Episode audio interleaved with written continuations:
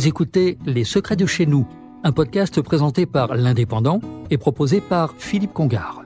Les conchyliculteurs de Méditerranée sont fiers de leurs deux lieux de production de moules à Thau, tout près de Sète, et dans l'étang de Leucate, dans l'Aude. Uniques au monde, les moules sont élevées sur corne ou sur table, dans des eaux calmes et sans marée. La profession regroupe sur l'axe méditerranéen 600 producteurs sur 7 sites, soit environ 100 000 tonnes par an. La moule de la Méditerranée se caractérise par sa coquille très noire et une taille plus large.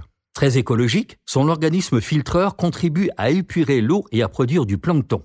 Facile à cuisiner, rapide et peu cher, la moule de Leucate se prépare de mille façons, la plus populaire étant à la marinière. D'autres la cuisinent en cassolette, en gratin, en lasagne ou encore farci avec du beurre persillé. Sur l'étang de Leucate, ce sont une vingtaine de producteurs qui produisent et vendent leurs moules.